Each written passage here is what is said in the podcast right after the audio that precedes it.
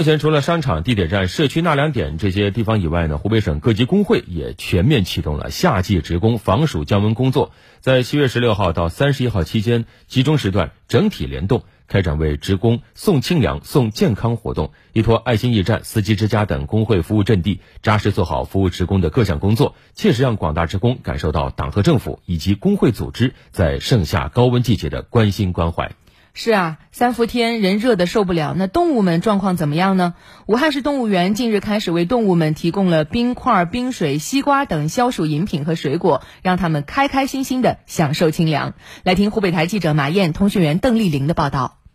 目前正在改造中的武汉动物园动物临时居住区，工人们正在把一块一百斤重的冰块投入企鹅居住的水池。武汉动物园动物管理部负责人罗正全介绍，这里居住的三十三只红氏环企鹅来自南极，比较喜欢凉快的环境。罗正全，从早上九点这个冰块来之后，我们会把冰块投入它这个三个水池里，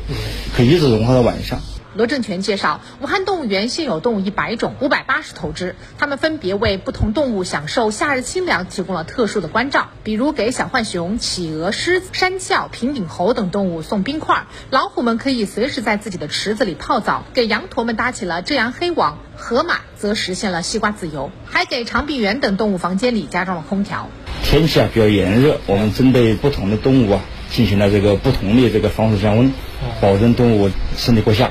我们现在动物园的冰，一天大概送二十多块冰。在狮虎山动物临时居住区，记者看到一头东北虎正泡在一个小水池里，只露出了一个脑袋，在水面上显得十分悠闲。记者看到这里的东北虎有四只。武汉市动物园动物饲养员熊嘉玲介绍，由于天气持续炎热，动物们的食量较过去也有所减少。金钱豹和猎豹这都是送冰的，这就是那个老虎上那个大水池里面放水。